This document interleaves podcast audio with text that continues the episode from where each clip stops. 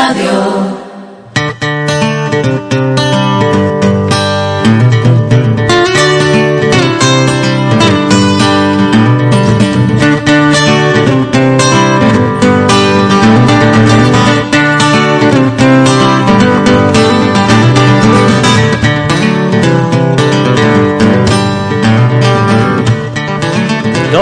12 y 29 minutos, esta sintonía nos trae cada semana a nuestras escuelas de salud. Nos vamos a quedar en los próximos instantes con eh, distintas noticias sanitarias, además de temas, eh, patologías en el ámbito de la salud. Hoy, por ejemplo, eh, hablaremos de picaduras y mordeduras animales o también del espasmo del llanto. Junto, insistimos, a las noticias sanitarias con las que iremos en, enseguida. Y por supuesto las preguntas de nuestros oyentes que tienen a su disposición los teléfonos de la radio o también vía WhatsApp en el 607 48 87 75. Saludamos ya al doctor Rodríguez Carrión. Antonio nos acompaña ya al otro lado del hilo telefónico. Antonio, bienvenido, buenas tardes. Hola, buenas tardes Juan Carlos, buenas tardes a todos los oyentes de Radio Urique y disculpen la, la voz un poquito gangosa y es que tengo enfrente de la ventana de mi casa, de mi espacio, un pino y la alergia en esta época pues hace estrago y tengo la nariz cogida, un poquillo la garganta, pero en fin, me encuentro bien. Eh, simplemente eso, la voz un poquito gangosa, pero son los gajes del oficio. Pues Antonio, eh, gracias hombre por de todas formas acompañarnos, aunque sea con, ya decimos, eh, vía telefónica y con esas dificultades en cuanto a, a la voz, pero eh, nada, que vamos a ir abordando los diferentes temas a continuación. Eh, lo cierto es que eso que te está ocurriendo es lo, habitual, por otra parte, ¿verdad? Como decías, eh, alergias, más aún teniendo en cuenta que, que no llueve y si además se une el viento de, de esta jornada, pues un auténtico cóctel explosivo para los alérgicos, ¿no? Sí, aquí la única prevención que existe es ponerse la mascarilla eh, cuando ya estamos acostumbrados a la mascarilla con lo del COVID, así que ya no nos cuesta tanto trabajo. Y todo, bueno, yo realmente no es que tenga asma ni tenga una gran alergia, pero en esta época y a veces en otoño también, eh, a veces con la humedad, pues sí, pues me, la nariz se me atasca y un poquito la garganta, pues la voz. Todas las personas que son asmáticos, por ejemplo, eh, que tienen una mayor repercusión, pues por supuesto en esta época la mascarilla, porque el polen de, de los olivos, de las parietarias, de las gramíneas, pues pueden provocarle eh, muchas molestias. Así que mascarillas y, cuando hay duda de si es resfriado, el resfriado normalmente cursa parecido, cursa parecido, pero también suele haber algo de mal cuerpo. Eh, pero cuando hay duda de si alergia, si es resfriado o lo que sea, pues ponerse la mascarilla cuando esté con otras personas o cuando entre en lugares concurridos, ¿eh? aunque no sea obligatorio, por ejemplo, en supermercado o en un autobús, si uno tiene dudas si está resfriado o si es alergia o algo, pues se pone la mascarilla y ya está.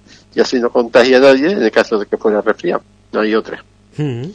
Pues eh, dicho lo cual, antes de pasar a las noticias sanitarias, Antonio, el saludo para quién hoy. Pues hoy para Encarna.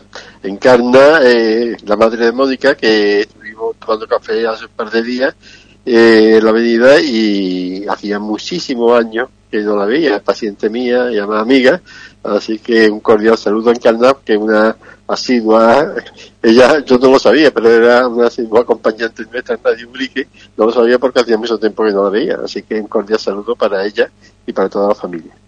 Muy bien, pues eh, nos sumamos a ese saludo y entrando ya en lo que son las noticias sanitarias eh, y hablando de, mascarillas, ¿no? Eh, nos referíamos anteriormente por el tema de alergias y demás. En este caso, un titular que destaca que Portugal deja de exigir mascarillas en los centros médicos y residencias de mayores, donde recordemos que eh, permanecen, por ejemplo, en nuestro país.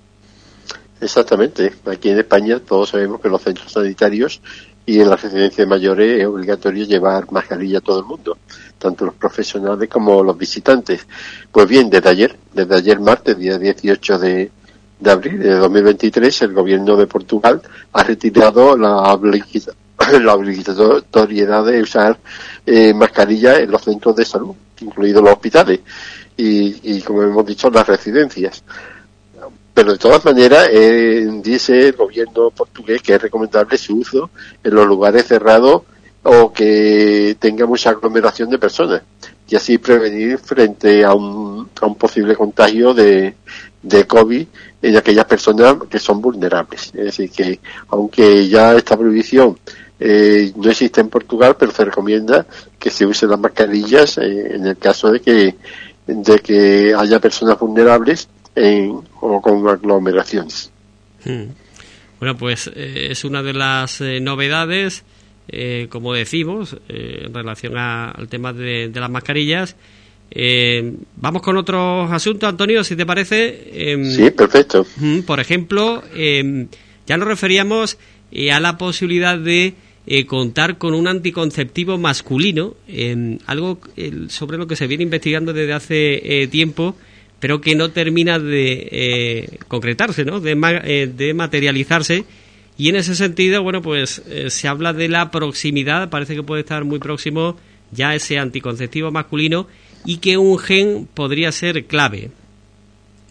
Pues sí, hemos comentado ya en diversas ocasiones como eh, en los métodos anticonceptivos, en su inmensa mayoría, se reserva, entre comillas, ¿no? Se reserva a, la mujer. La mujer es la que tiene que usar el método gino, la mujer es la que tiene que tomar las pastillas, los parches, en fin, la mayor parte. Para el hombre prácticamente está solamente el preservativo y eh, la vasectomía.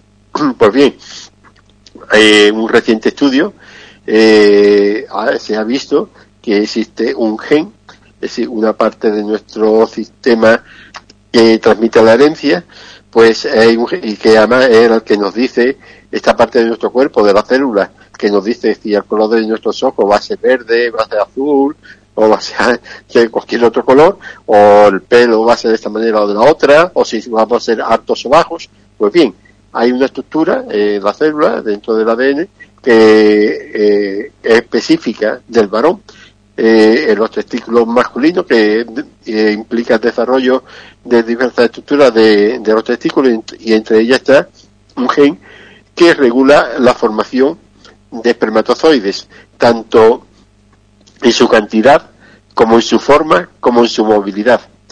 Todos recordaremos que los espermatozoides tienen forma como de un gusarapito, ¿no? Un renacuajo, que con una parte más, más gruesa que es la cabeza, después una parte más estrecha que es el cuello y después como una especie de colita. Pues esa es la forma que tiene el espermatozoide.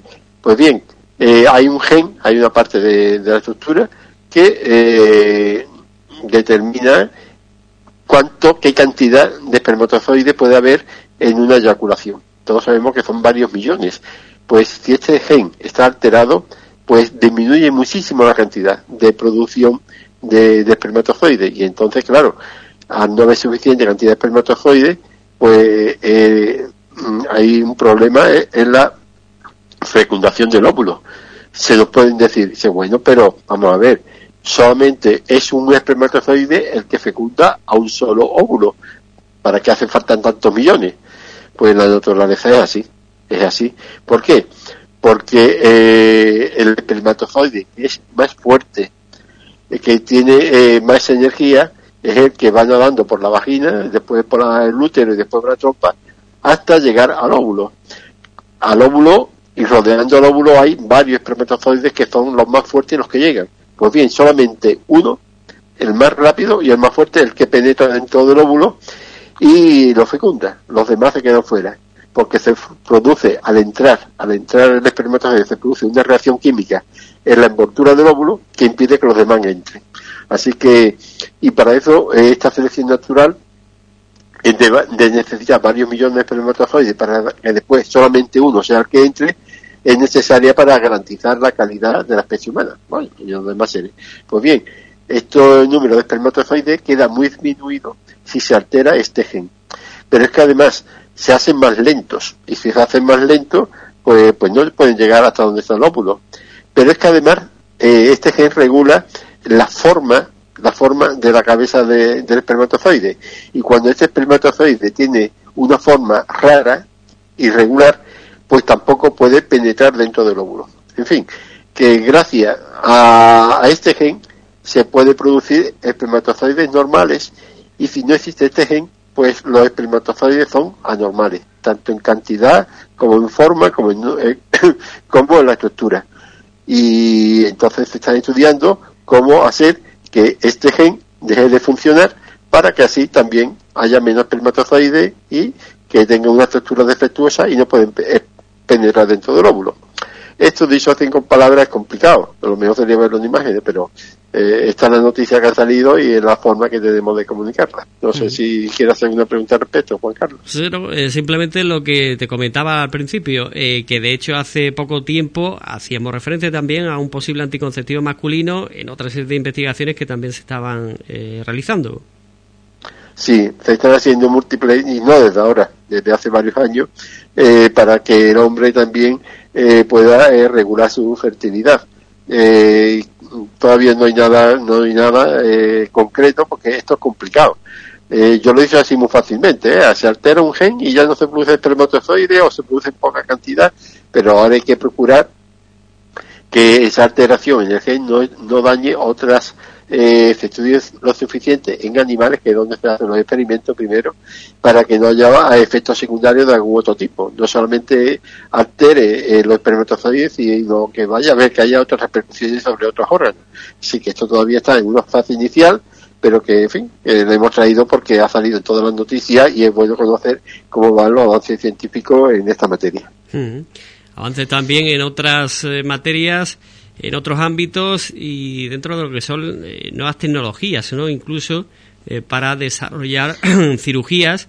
Es el caso del tema que vamos a abordar a continuación, eh, porque el Hospital Valdebrón ha practicado el primer trasplante pulmonar robótico sin abrir el tórax, simplemente con una, con una incisión y, no se ha tenido que abrir el tórax como es lo, lo habitual. Sí, eh, cuando hay que hacer un trasplante de pulmón, habitualmente pues hay que hacer una cirugía muy invasiva. Eh, los pulmones eh, son una estructura que están protegidas por las costillas y entonces hay que abrir entre las costillas, hacer un corte muy amplio con una gran lesión, en fin, es complicado. Y esto se practica, este trasplante de pulmón, generalmente en personas que tienen una enfermedad que se llama la fibrosis pulmonar, en la cual los pulmones quedan con muchísimas cicatrices. Eh, quedan cicatrices y todos sabemos que los pulmones son como esponjas. La forma del pulmón es como una esponja en grande, claro. Una esponja, como todos sabemos, tiene como muchos huecos, está es como un queso con muchos boquetes, ¿no? Pues una, eh, así es el pulmón. El pulmón tiene, la estructura del pulmón es una masa con muchos boquetes en donde llega el aire con el oxígeno y desde ahí pasa la sangre. Pues bien, en el caso de la fibrosis pulmonar, y en otras enfermedades también, pero si estamos hablando de esto en concreto, pues se produce muchas cicatrices y entonces el pulmón además no puede eh, expandirse. ¿Qué significa eso de expandirse? Significa que cada vez que tomamos aire, que respiramos, que cogemos aire, el pulmón se hincha, se llena de aire. Y después cuando lo soltamos, eh, pues sale el aire fuera de nuestro cuerpo y el pulmón se encoge es como una esponja que apretamos y aflojamos, apretamos y aflojamos. Pues cuando hay cicatrices, pues se queda rígido. Y entonces no es capaz ni de que entre aire ni de expulsarlo. ¿Qué hacemos? Pues la única solución que hay en este caso es un trasplante de pulmón en aquellas personas que por sus circunstancias lo puedan soportar, por sus características físicas, por la gravedad de, su enfermedad y por otras circunstancias, veamos que pueden tener éxito. Y se hace un trasplante de pulmón, si hay donante, es compatible y con una cirugía que es bastante agresiva, es muy agresiva.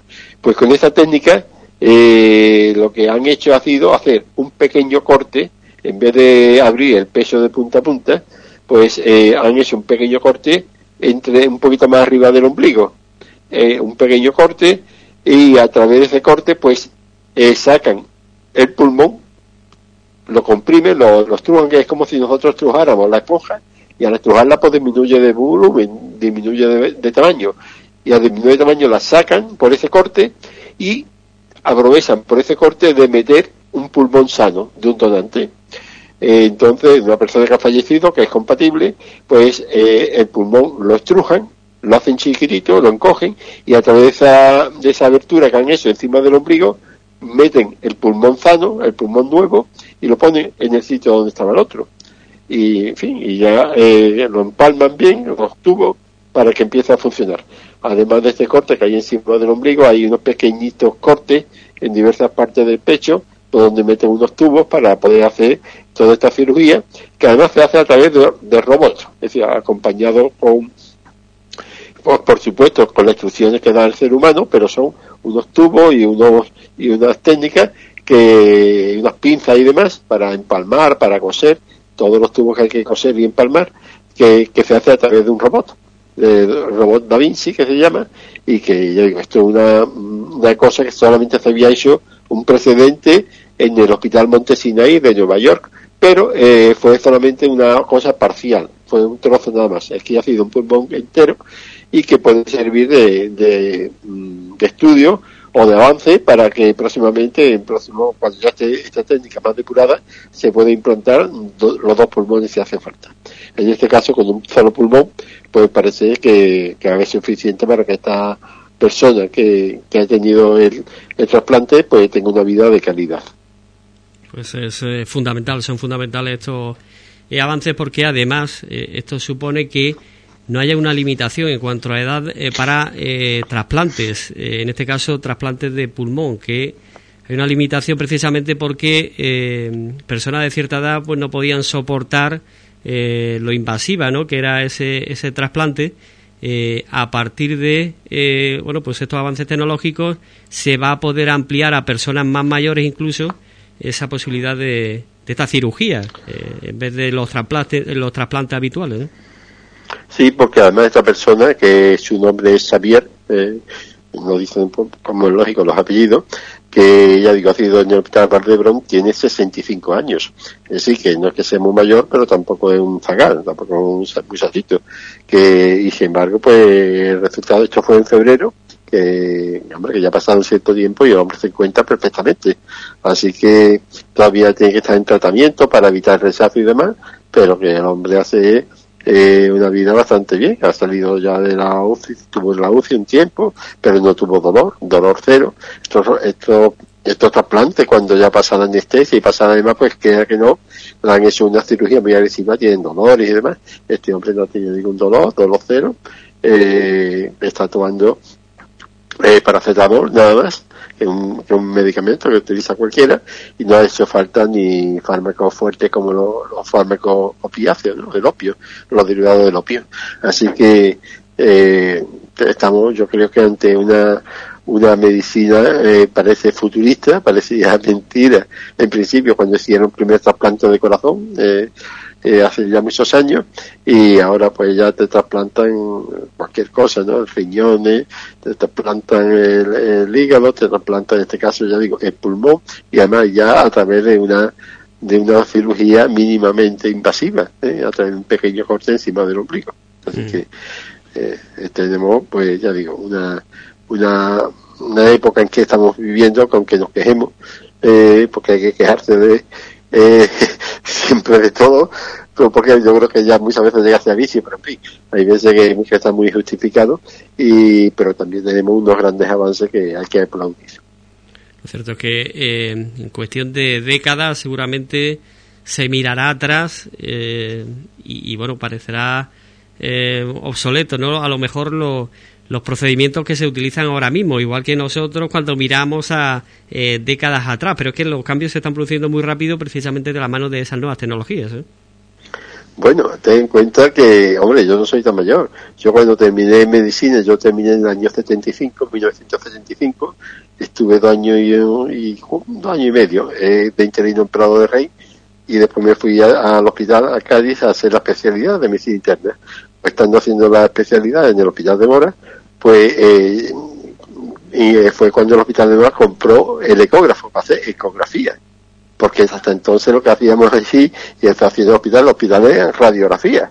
Que, que, la ecografía que hoy día en cualquier consulta, en cualquier centro de salud hay un ecógrafo y es una cosa tan normal, entonces era una revolución, pues después de la ecografía pues han salido, pues ya sabes, eh, bueno, eh, después salieron los trasplantes de corazón, como hemos dicho, la resonancia, el TAC, en fin, todos los aparatos que puedas imaginar.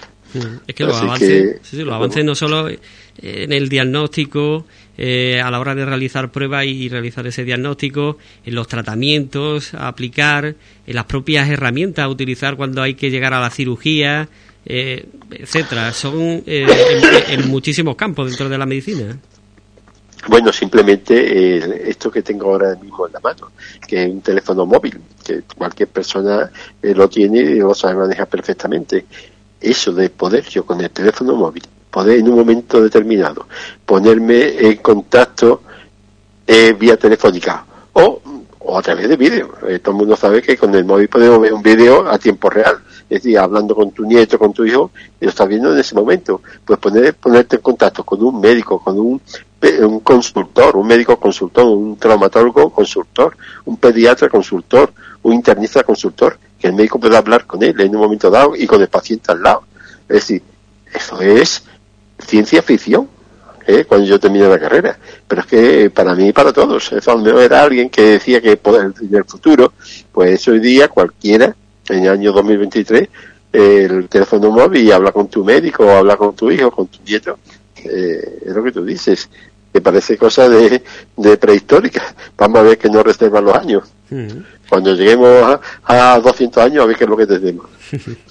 Bueno, pues eh, nos vamos a quedar con preguntas de los oyentes eh, porque estábamos dentro del capítulo de las noticias sanitarias. Enseguida vamos a ir con un par de temas que tenemos, como decíamos, por ejemplo, las picaduras y mordeduras de animales. Pero antes, si te parece, Antonio, atendemos a esas preguntas de los oyentes. Nos dice, buenas tardes, me gustaría, bueno, pues trasladarle la siguiente pregunta al doctor. ¿La tónica, dice, es perjudicial para la hipertensión? Eh, depende de la composición. La composición de, la tónica es el líquido y hacer el componente. Entonces, eh, no solamente la tónica, ¿eh? Hay otros medicamentos, bueno, perdón, otras bebidas y demás mm. que hay que tener cuidado. Es decir, hay que siempre, si le gusta la tónica o cualquier otra bebida, ver la composición, la cantidad de sal que lleva y la cantidad de otras sustancias. por ejemplo, ahí todos sabemos que los refrescos de cola eh, producen excitación, es decir, que te excitación en el sentido de que te da, bueno, yo una vez tomé una, una bebida de esta eh, energizante eh, que todos conocemos, Red Bull, no estaba, me acuerdo, en urgencias aquí en Ubrique, me había tocado de guardia y no había dormido en toda la noche porque al fin no había fiesta o algo. Y había allí una maquinita de, de esta que decía Red Bull, no. Le eché una moneda, me tomé una lata y se me pusieron los ojos abiertos que no vea y una taquicardia, el corazón, pum, pum, pum, pum, pum. Seguro que me subido la atención, yo la tomé, lo voy a referir. Que esta bebida, nuevamente, la tónica no tiene por qué subir, sino tiene eh, elementos como, por ejemplo, fundamentalmente la sal o algún elemento excitante. Pero normalmente la tónica, que yo sepa, que yo sepa, mm, en principio, si no tiene ninguna cosa de esta, pues no tiene por qué subir la atención. Hmm. Eh, otro oyente eh, nos dice, me hicieron unos análisis de hormonas y me han sacado la prolastina alta. Quisiera saber eh, a qué puede perjudicar eh, el tener alta la prolastina. Sí, la prolastina es una hormona que facilita o induce la producción de, leche en la mujer y desarrollo de las mamas. Es decir, eh, normalmente el hombre y la mujer tienen una, las características hormonales diferentes. En el caso de que tenga la prolastina alta, no sé si es que está tomando algún medicamento o es que tiene algún componente hereditario o algún otro trastorno. Ya el médico lo habrá seguramente dicho si no sé si es debido a algún, pues es posible ¿eh? que esté tomando algo que le haga aumentar la prolastina. La prolastina, digo, es una hormona que fundamentalmente, además se llama así por eso mismo, pro, que significa a favor, y lastina de la leche, ¿eh? en el desarrollo mamario. No sé si es que está tomando algún medicamento para eh, educación física en el gimnasio o alguna sustancia alimenticia o algún medicamento que se aumenta la prolastina. Así que ya mm, el médico hecho el análisis que el médico se lo ha pedido. Que ya el médico sabiendo esa su historial pues, te dirá que posiblemente es debido. Bien, pues ahí quedaban esas cuestiones. Eh, seguimos, eh, lo dicho, eh, dentro de los temas a abordar en el día de hoy. por ejemplo, Antonio, es algo que hemos abordado en otras ocasiones, pero que cada cierto tiempo recordamos eh, picaduras y mordeduras eh, de animales. Eh, por ejemplo, de los mosquitos. Entramos ahora de nuevo en, época de mosquitos y más con la temperatura, el tiempo que estamos teniendo. Digo, las moscas y los mosquitos, los insectos parecidos, pues están ahora, es propio, la primavera, pero más con la sequía, entonces los charcos, los pocos charcos que hay, los pocos sitios de agua se llenan de mosquitos. Y además que ahora todavía, aunque hace calor, pero todavía no es el verano, y son frecuentes las excursiones al campo los domingos, porque los días son más largos y apetece salir. Entonces nos encontramos con los mosquitos. Eh, como ya hemos dicho en otras ocasiones, eh, las hembras, eh, la hembra del mosquito necesita sangre eh, para poder eh, fabricar los huevos. Entonces, pues pican. Las que pican son las hembras de los mosquitos. El macho no pica, porque el macho se alimenta de vegetales, porque el macho no, no produce huevos. Y estos animales, estos mosquitos, son las zonas húmedas y las zonas calurosas eh, donde ellos tienen eh, una mayor concentración. El olor, el color de la piel o el gas carbónico que depende de la piel son algunos de, los factores por los cuales el mosquito hembra eh, pica más a unas personas que otras. Porque algunos dicen, ah, eso no puede ser. Pues sí, sí. Eh, hay personas que son más sensibles a que le piquen los mosquitos, más susceptibles por, por eso, ya digo, ya sea por el olor, el color de la piel o el gas carbónico que desprende, que es diferente cada persona. Si te parece, pues vemos brevemente cómo tratarlo, ¿no, Juan Carlos? Sí, sí, vamos con el tratamiento, que todos podamos tenerlo más o menos en mente, pero eh, ¿qué es lo más efectivo? ¿Cómo tratar esas picaduras? Pues la picadura del mosquito y de todos los insectos en general, eh, pues eh, en principio hay que hacerlo igual en todo el mundo. Aplicar frío. Aplicar frío porque con el frío los vasos sanguíneos se contraen, se cierran, pasa menos sangre y entonces pues el veneno eh, tarda más en pasar al torrente sanguíneo y se va destruyendo poco a poco. Eh, lo mejor para aplicar frío es el hielo envuelto en un paño húmedo. El hielo, en el caso de, de las quemaduras, en el caso de un golpe, en el caso de la picadura de los animales, es muy bueno por eso, porque produce una constricción, eh, los vasos sanguíneos se cierran y, entonces pues es bueno. Pero siempre debe estar el hielo envuelto en un paño húmedo. Nunca aplicar hielo directamente sobre ningún tipo de lesión. Ni, la, ni en las quemaduras, ni en la, los golpes, ni, ni, ni en cualquier otro tipo de lesión. También, en el caso de las picaduras de los mosquitos, eh, el amoníaco, que tenemos en casa, un poquito de amoníaco, neutraliza el veneno.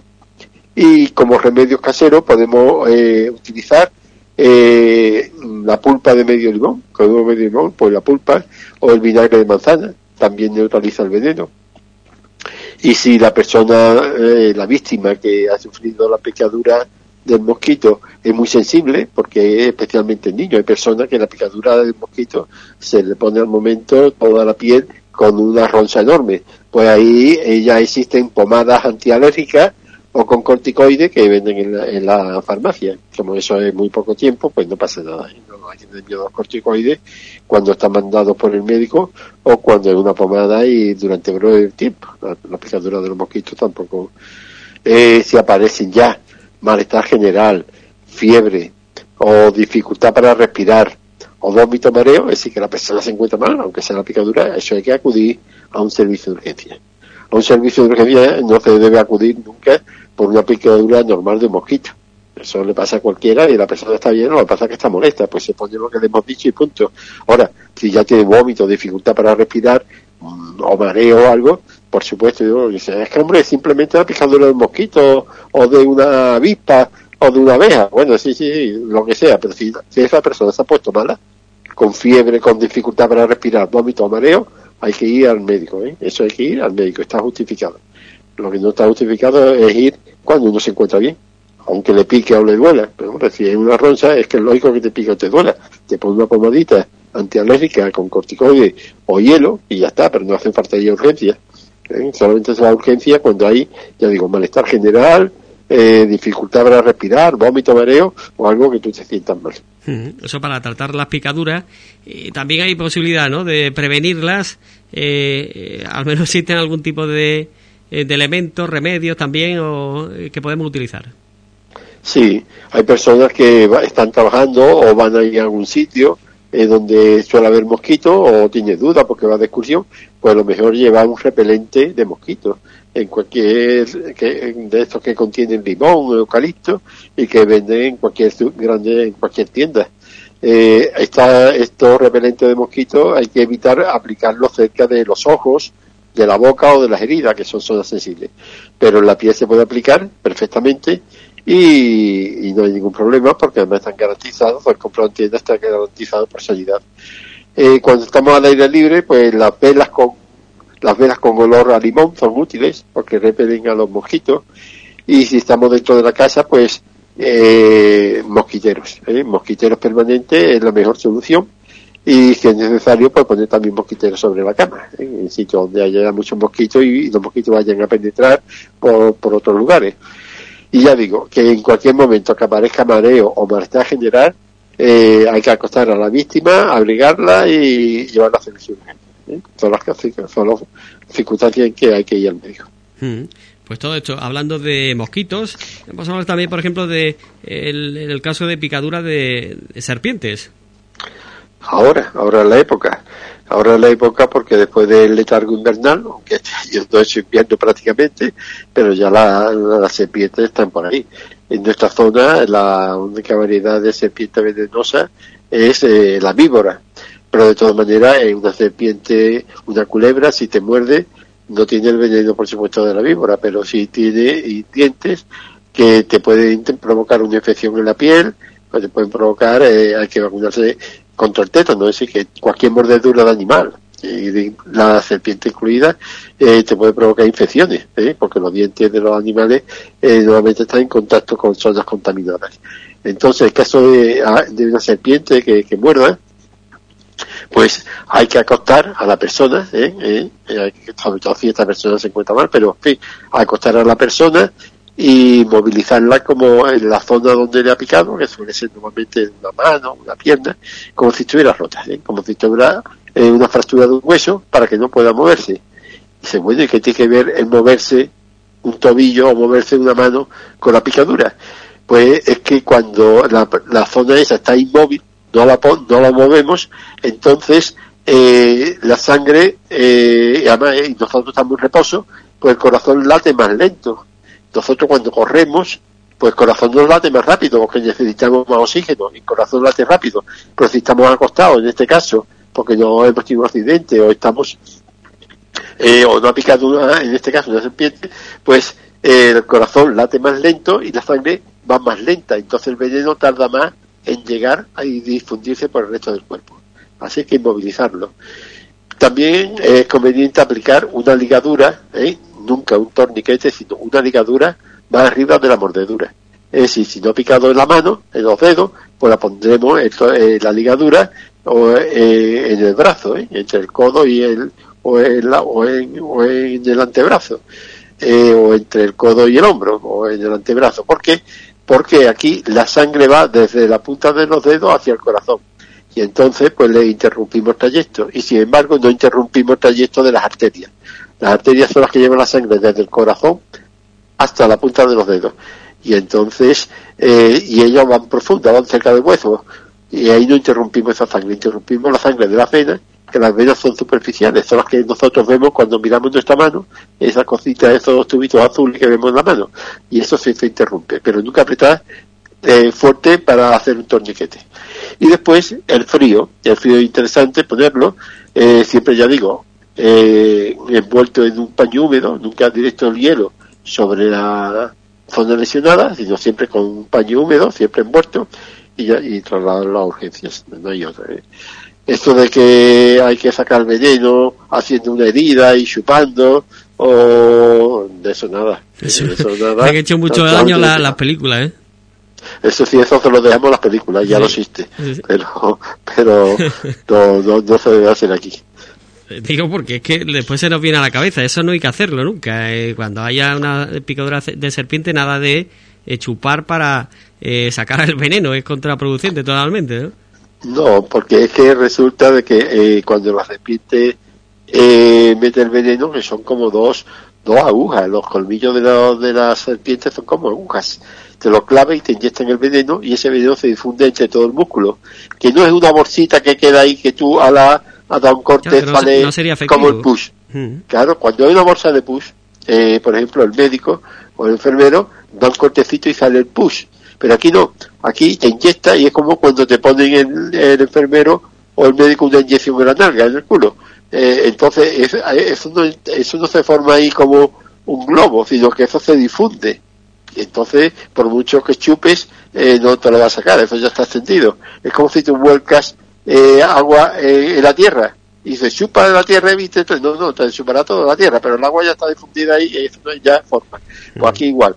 Aquí lo único que puede hacer al cortar, al hacer ese corte, es que provoque más infección, porque eso ya una herida y ya se te va a infectar con otros microbios. Así que nunca eh, hace un corte. Bueno, pues eh, hemos hablado de la serpiente, antes de los mosquitos.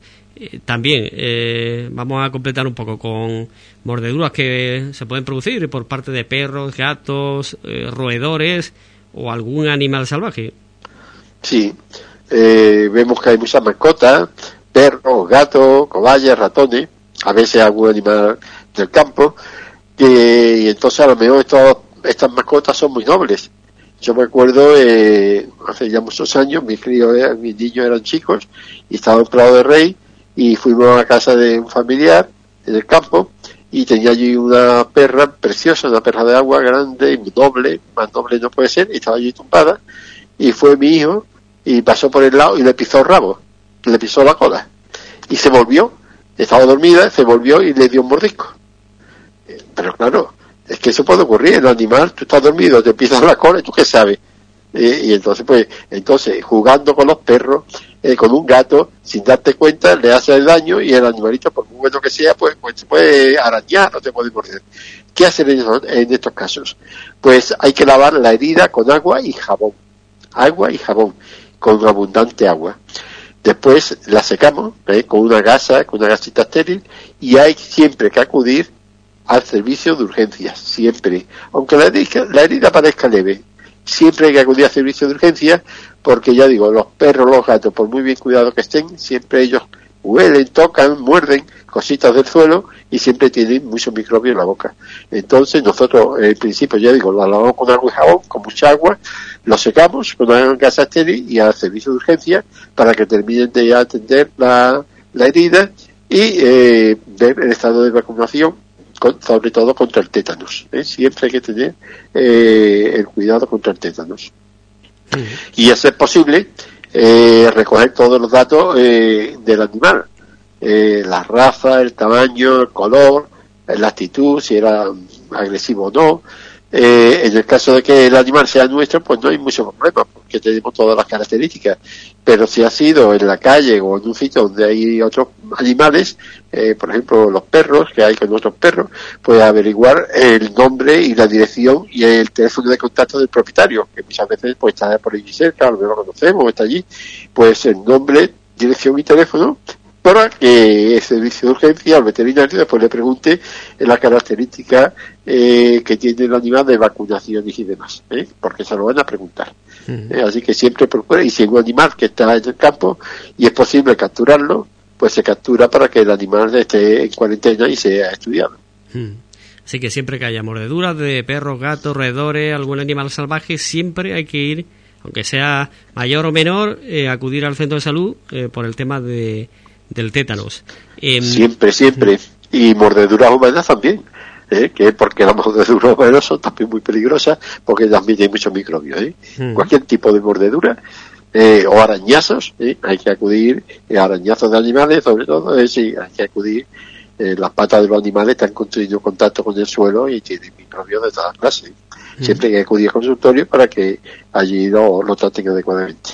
Por cierto, frente al tétanos, eh, ¿por qué otro tipo de herida habría que acudir? Es decir, eh, si te haces cualquier tipo de, arañazos o pequeña herida con algo metálico, ¿tienes que acudir o no? ¿En qué caso sí que habría que ir? Depende, depende de la profundidad.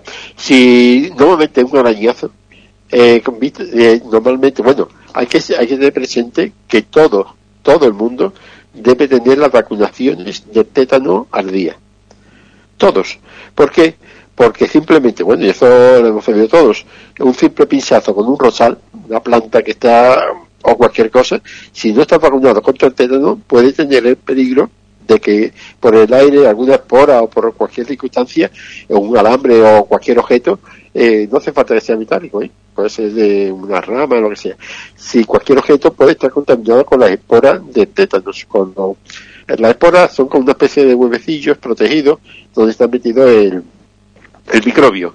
Pues bien, esto dura muchos años de vida. Aunque estén en el suelo, la vida están ahí como letargados, están ahí como dormidos. En cualquier momento, circunstancias favorables, el microbio pues sale y, te puede producir mucho daño.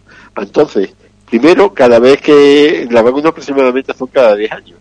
Eh, cuando tengamos que ir alguna vez al enfermero, eh, si uno tiene eh, calendario vacunal, eh, si que tiene, dice, ah, mira, yo aquí tengo la fecha que me puse la última vacuna que hace ya 8 o 10 años, ¿eh? pues ya hay que vacunarse.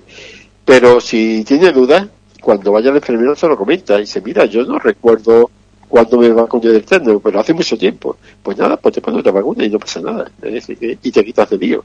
Es decir, que el, el tétano es frecuente, una enfermedad eh, que es peligrosa, que está aquí, pero que no es frecuente, por eso, porque estamos vacunados.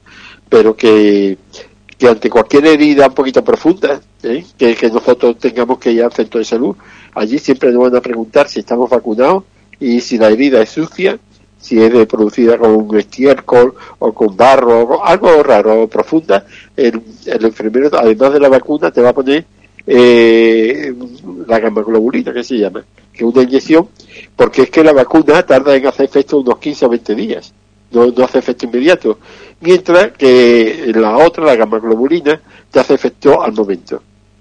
Entonces, si la herida es una herida profunda o sucia, muy sucia, o en fin, que el, enfermero la ve un poco peligrosa, te pone dos inyecciones. Una, que es la que te hace efecto inmediatamente, y nos quitamos de lío, y la otra que te va a empezar a hacer efecto a los 15 días, que es lo que se llama la vacuna. Pero en mm. fin, ya eso es el enfermero el que, el que te ve. Ahora estas viditas pequeñitas que es el cuchillo de la cocina, eh, cualquier cosilla que no hacemos nosotros así, eh, mucha agua, agua y jabón, y ya está. Son cortecitos en la cocina y eso no tiene mayor importancia. Hmm. Bueno, pues ahí quedado también esa, esa duda. Eh, antes de finalizar, Antonio, eh, un tema completamente distinto. Hablamos del espasmo del llanto, la apnea del llanto. Hoy quería referirte a ello y explicar un poco en, en qué consiste. Sí, lo traigo aquí porque es que hacía tiempo y no tocaba este tema yo era un niño de este estilo, según me contaba mi madre. Son estos niños que se quedan morados llorando. Dice, hasta casi pierde el conocimiento. Dice, hay que ver el niño este que, a veces le da unos ataques, yo que sé, que se queda enmorecido, se queda morado. Y se queda que, oye, que parece que le ha dado algo. Lacio, eh, y, pero nada, a menos de un minuto, pues ya está el niño bien. Esto se llama espasmo del llanto. Y es muy frecuente, es muy frecuente, aproximadamente uno de cada 25 niños, uno de cada 25 niños en edades comprendidas entre los 8 y los 5 años eh, lo ha tenido. Y además hay, muchas veces hay antecedentes familiares. Entre estos niños que han tenido estos pandos, estos ataques que se quedan niños eh, moraditos, hay veces que no se quedan morados. Hay dos clases, uno que se quedan pálidos, blanco, blanquitos y otro morados. Cuando eh, en el caso de los niños que se quedan pálidos, blanquitos, son niños que van a comenzar a llorar por lo que sea, porque tienen hambre, porque le duele algo, por lo que sea. El niño se va a empezar a llorar, pero no arranca ni a llorar. Se queda blanco, deja de respirar y los ojos se le, se le vuelven los ojos, se ponen los ojos en blanco y seguidamente pierde el conocimiento y se queda lacio. Como si estuviera muerto igual. ¡Pum! Y al cabo de ella, de, bueno, de menos de un minuto, pues el niño ya empieza a recuperarse sin hacerle nada, ¿eh? sin hacerle nada, empieza a respirar, empieza a moverse, pero el susto que se llevan los padres ya saben, el susto de UPA, sobre todo cuando es la primera vez, cuando ya la lleva al médico y la dicho al médico, que eso no tiene mucha importancia, le ha hecho su reconocimiento y tal, y además niño se repite cada vez que tiene un ataque de, de enojo, de, de cabreo, de lo que sea, pues ya se acostumbran. Y ya dice, oh, no, no te preocupes, que a mi niño le pasa eso. Hay otros que no, hay niños que son llorones, o lo que sea, y están llorando a grito, a grito pelado, y, poco a poco se van poniendo moraditos, azules, se ponen azules, morados, morados, de tanto llorar. Llega un momento en que deja de respirar y se quedan lacios. Bueno, el susto al principio es morrocotudo. Es decir, la primera que le pasa, pues los padres ya saben cómo se ponen. Lo que pasa es que no da tiempo de llevarlo al médico, porque a poquito ya el niño se recupera. En estos casos, ya digo, en estos casos nunca le pasa nada al niño. Yo no he visto nunca ningún niño que le pase nada por esto. Y es que me lo preguntaron en la piscina municipal este sábado pasado. Este sábado pasado, eh, ya informó otra vez que era el primer grupo de prácticas de primer auxilio para las, los padres y madres que están en el, en el WhatsApp, en el grupo de pediatrías para Urique. Pediatría, asistencia pediátrica digna para Urique. Pues eh, los que habían hecho el taller de primer auxilio, pues le dimos en la parte práctica, el primer grupo, este próximo sábado, día 22, es el segundo grupo. Pues bien, una madre me dijo, mire usted, eh, para, para los niños que se ponen así, por visto tenía problemas con tu hijo o algo, así azulado, morado, de llorar, ¿qué se puede hacer? Y pues nada, ¿no? Lo único que se puede hacer y lo que está más, lo que se recomienda en todo momento es eh, ponerlo tranquilito en un sitio eh, que esté lo más calmado posible, abrazarlo eh, suavemente y con dulzura y ya está. Y al cabo menos de un minuto el niño va a estar bien nada de sal de agua, ni soplarle, ni sacudirlo, ni echarlo para arriba, ni echarlo para abajo, ni gritarle para que se espabile, nada, nada, nada. Dejarlo en un sitio tranquilo, abrazarlo suavemente y despacio. Eso porque va a durar menos de un minuto. Si durara más de un minuto, que parece una eternidad, porque dice, yo ahora me está contando, si tú ves eso, entonces ya habría que llevarlo al consultorio, porque a lo mejor es un tipo de convulsión. Pero que no, esto es típico, además ya es que se repite. Es decir, una vez la primera vez te asusta, pero ya la siguiente vez te lo consultas con el pediatra y ya te va diciendo, el, claro, el pediatra lo reconoce, no hace cosas que tenga otra cosa, ¿no? Pero una vez descartado que tenga ninguna lesión, ninguna cosa, pues dice, usted, esto no es posible que lo ocurra más veces y siempre va a ser llorar. ¿eh? cuando se pone a llorar. Eh, ahora bien, si un niño, eh, porque está la otra cosa, los niños que no paran de llorar, los niños con llanto persistente, no es que se pongan morales se pongan blancos, son niños que son niños llorones, que, no te dan ni dormir, ni comer, ni estar tranquila, porque son llorones, que son llorones. Entonces, dice, bueno, pero yo cómo sé si mi niño lloró o es que le pasa algo, que son dos cosas diferentes. Yo no sé si es que mi niño, de, por su genio, por su abuelo, por su tatarabuelo, es un niño eh, que, que, es latoso eh, y no le pasa nada o es que tiene algo en el angelito. Pues bien, estos niños que son llorones, que no le pasa nada, con el ruido, con el frío o con el calor, cuando tienen hambre, cuando tienen sed, cuando tienen sueño, eh, con los pañales sucios, pues eso es normal que lloren, porque es el mecanismo de defensa. Ahora, cuando están todo el día llorando, pues es que el niño es sinsoso, es muy sinsoso, y pero, pero, a los insosos también se pueden poner malitos, los angelitos. Entonces, eh, cuando un niño, además de llorar continuamente, tiene fiebre, o vómito, o diarrea, o no come, o porque es decir, que no tiene nada de comer, o está decaído, hay que llevarlo al médico. Es decir, no decir, no, es que mi niño eh, siempre llora mucho, no, no. Su niño llora mucho, pero su niño tiene fiebre, o su niño tiene vómito, o su niño tiene diarrea, o su niño tiene que no come, y su niño es de buen comer, o come normal, o su niño está decaído y su niño no suele estar decaído. Ante estas circunstancias, eh, no piense que, que su niño es sin socio, porque a lo mejor lo es, pero que independientemente de eso lo tiene que llevar al médico para descartar que tenga algo. ¿eh? Os ya digo, llora dos o cuatro horas al día de forma intermitente, no que eso no tiene importancia. ¿eh? Mm. Que no, tiene fiebre, ni vómitos, ni diarrea, ni decaídos. ¿eh? Pero que hay niños que eso sí, que son muy llorones, ¿eh? que hay niños que son llorones y que ya el médico ha visto que no tiene nada. Mm. Pues eh, nos vamos a quedar aquí, pero acaba de llegar una pregunta relativa a algo que comentamos anteriormente, ¿no? Cuando nos referíamos al tétanos. Bueno, pues se le ha surgido a la duda a un oyente de eh, cuántas vacunas del tétano hay que ponerse a lo largo de la vida, Antonio. Sí, eh, al principio está en el calendario vacunarlo. Me refiero, se empieza ya con los niños chiquititos. Es decir, ya desde, que nacen los niños ya empiezan a vacunarlo contra el tétano. Y después se va prolongando, al principio son cada tres o cuatro meses, después cada dos, tres o cuatro años, y después ya cada, ya cuando llega la edad adulta cada diez años. Eh, yo sé la edad que tendrá el que llamado, seguramente será un adulto, eh, pues cada diez años. Pero esta vacunación se puede adelantar en el caso de heridas que sean eh, sucias, eh, grandes, eh, y entonces muchas veces se adelantan. Entonces, pero el año se pone los cinco o se pone los tres. Es decir, que no pasa nada por si se pone uno la vacuna del tétano eh, y hace tres años te la pusiste. Dice, aquí es que esperar, y yo no me acuerdo, no pasa nada si te la adelanta. ¿eh? Pero de precaución cada 10 años. Quien, no, quien tenga duda, pues cuando vaya al centro de salud, pues va y se la pone. usted, yo hace mucho tiempo que no la pongo, ahora yo no sé si hará de año, 15 o 20, porque es que ni me acuerdo. Pues te la ponen y punto. Y te dan tu papelito y ya a partir de ahí ya te acuerdas. No pasa nada por ponérsela. ¿eh? La última, veo por aquí que en el calendario es a los 14 años, ¿no? La, última dosis. Eh, esos son los controles que normalmente hacen a los niños. Y a partir de ahí, por tanto... Eh... Cada 10 años. Eh, ya digo, que se puede adelantar en el caso de que el enfermero o el médico lo vea oportuno. Pues ahí queda también esa, esa información. Pues eh, Antonio, nos vamos a quedar con esa última pregunta, eh, ya casi fuera de tiempo. Te agradecemos especialmente además con la voz hoy que, eh, bueno, por el tema de la alergia no estaba al 100%, pero bueno, ha llegado como si, si lo estuviera. No, no ha habido problema de que llegue tu mensaje, de toda la información, los consejos que como siempre nos ha ofrecido el doctor Antonio Rodríguez Carrión. Antonio, no sé si algo más que apuntarnos. Pues nada, un cordial saludo a todos y que, en fin, que la alergia eh, le sea respetuoso con ellos, lo que da otra. Muy bien, eh, volvemos si te parece el próximo miércoles. Gracias. Hasta la próxima.